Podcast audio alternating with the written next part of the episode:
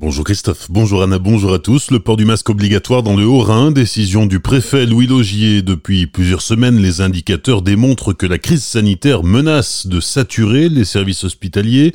Le taux de positivité au test dans le département frôlait les 18% il y a deux jours, alors qu'il était à 11,5% il y a deux semaines. Désormais, le taux d'incidence s'élève à 445 cas pour 100 000 habitants. Il a doublé en 15 jours.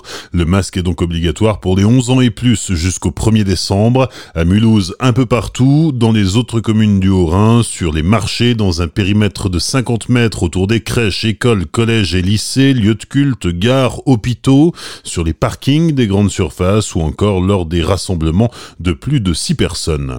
Hier soir, Santé publique France faisait état de 5 nouveaux décès liés à la Covid-19 dans le Bas-Rhin pour la journée d'hier, un dans le Haut-Rhin et un nombre d'hospitalisations toujours en hausse en Alsace avec 718 patients alités dont 105 5 en réanimation. 74 nouveaux malades ont été admis hier dans les hôpitaux alsaciens. Jean Castex est en déplacement dans le Bas-Rhin aujourd'hui au lendemain de l'annonce du prolongement du confinement pour les 15 prochains jours. Le Premier ministre se rendra aux hôpitaux universitaires de Strasbourg puis à la CPAM du Bas-Rhin. Pour faciliter le dépistage, les tests antigéniques nasopharyngés arrivent en pharmacie. À la pharmacie du Cygne à Célestat, ils sont réalisés sans rendez-vous de 14h à 16h. Vous pouvez aussi vous faire dépister à la pharmacie de la Providence à Ilsenheim. Les résultats sont disponibles 20 minutes après le test.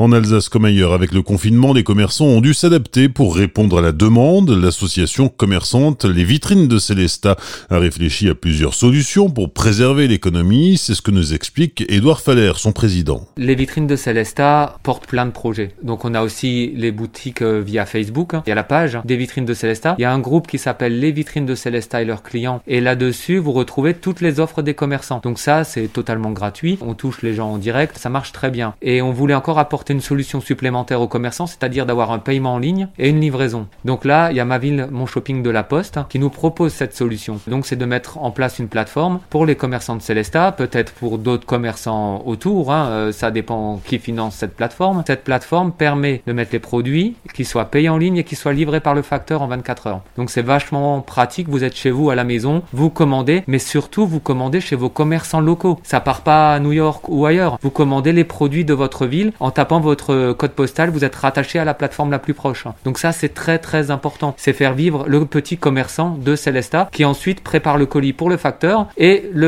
part. Vous pouvez offrir des cadeaux dans la France, dans le monde entier, mais ça partira des commerçants de Celesta. C'est ça qui est très important. Pour toute information, rendez-vous sur le site des vitrines de Celesta et pour trouver des commerçants, artisans ou restaurateurs locaux qui mettent en place des mesures spéciales.